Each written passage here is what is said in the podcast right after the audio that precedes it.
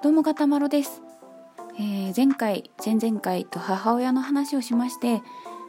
次回は父親の話でもしようかなとか言って終わったんですけどあのちょっと自分で聞き返してみたら内容があまりにも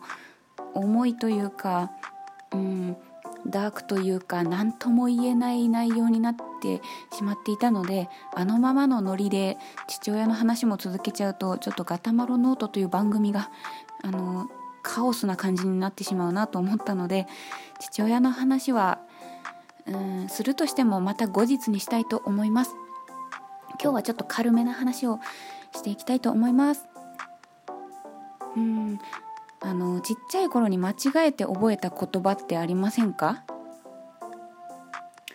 あのよくあるのが幼稚園生くらいにトウモロコシ見せると「あトウモコロシ」とか言うじゃないですか。そんな感じ。あのなんかねこうなぜかこう間違えてしまうというか間違えて覚えてしまう。トウモコロシといえば あのな数年前結構昔なんですけどテレビ番組でやっぱり幼稚園生はトウモコロシって間違えやすい。どのくらい間違えるのかみたいな検証の番組をやっててスタッフがあのどっかの幼稚園にトウモロコシ持ってって園児たち一人一人に「あのこれは何ですか?」って聞いて何と答えるかみたいなことをしてたんですけどやっぱりまあねちょっと正しい数値は忘れちゃったんですけどまあ半半分近くの園児たちが「トウモコロシ」って答えてて、まあ、正しく答えられた子の方が一応半分以上いたのかなそれでも結構な割合ですよね3割4割は多分トウモコロシって言っててで一番最後にあの「これは何ですか?」って聞かれた男の子が「コーン!」って言ったんですよね思っても見なかった言葉が出てきたんでみんな爆笑してたんですけどまあそんな感じそんな感じでちっちゃい頃なぜかこう間違えてた言葉ってありませんでした？私の場合はブーメランをブーラメンだと思っててずっとねブーメランを使ったことも別になかったんですけどなんか本で読んだのかな？ずっとブーラメンだと思っててもう今でもなんかどっちがどっちだか分かんなく 何が正しいんだかちょっと混乱する時があるんですけどあのね父親が懐かしのヒットソングみたいなちょっと昔の歌を歌う番組とか見るのが好きでそこであのブーメランブーメランって歌ってる人がいてえブーメラン？ブーメランって何？ちょっとなんかこうひねりを聞かせたのかな？みたいなことをちっちゃいながらになんか幼い頭で考えたりしたんですけどあ私が間違っていたんだっていうことに気づいてすごいショックだった覚えがあります。ねなんかこうちっちゃい頃ってもうひらがながまあひらがなとカタカナの羅列じゃないですかこうちっちゃい子向けに書かれた文章とかってそうすると結構まあ大人でも結構ひらがなばっかりの文章って読み間違えやすくないですか？なんかこう単語の中の2文字を逆に読んじゃったりとかなんかそういうことをしがちなんですよね。であと私エレクトーンを習っててでこう音色をね決めるボタンの上のところに、まあ、ストリングスとかピアノとかこうなんだコズミックとか書いてあるんですけどそこにパーカッションって書いてあったのを私はずっとパッカーションだと思っててもう今でも間違えたりするんですけどねなんかね小学34年生くらいまでずっとパッカーションだと思ってたんですよね。だからもうそのくらいの時まで信じ込んじゃってたことってもう大人になっても消えないんですよね。もうほんとどっちが正しいんだか分かんなくなっちゃうんですよ。困っちゃいますね。なんかねちっちゃい頃っで今よりも全然こう知識が少ないから脳みそまっさらなところにもう一回聞いただけで記憶しちゃうみたいな感じじゃありませんでした？なんかすごい物覚えがすごく良くてでその時に覚えたことが間違ってたりするとなかなかその改変というかこう訂正が効かなくて大人になってもずるずるとその記憶が出てきてしまうみたいなことが私はあってちょっと困る時があります。うん。あそう間違えて覚えてた言葉まだあるんですよね。小学2年生ぐらいの時に国語の教科書に「えい」っていうお話入ってませんでしたか？私の時にはあったんですけど「えい」っていう話。なんかねお父さんと息子が、まあ、家に帰るまでの、まあ、ちょっとしたお話だったと思うんですけど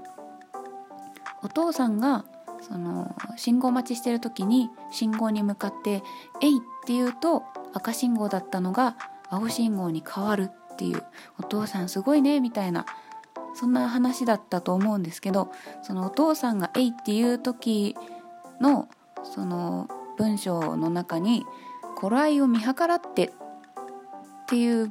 言葉が入ってたと思うんですよね。小学小学校低学年の読む文章にはちょっと難しい言葉だったんじゃないかって今思うとねなんか頃合いを見計らってって入ってたと思うんですよね。でそれを私結構読書好きだったのでもう国語の教科書とか楽しみでもう年の初めに国語の教科書もらったらもうそこを家に帰ってすぐ読むっていう子だったんですよ。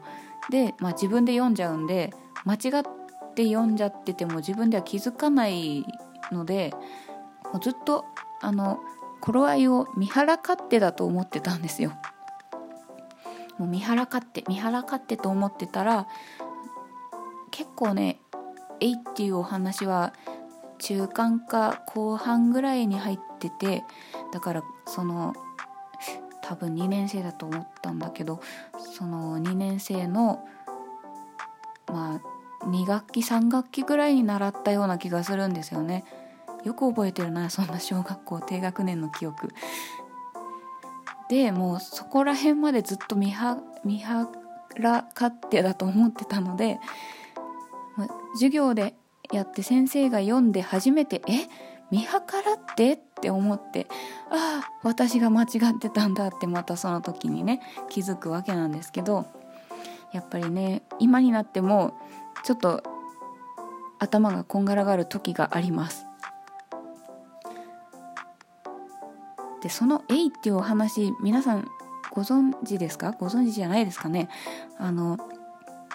そのお父さんが「えい」って言うと信号が変わる「あすごいね」って言ってまあ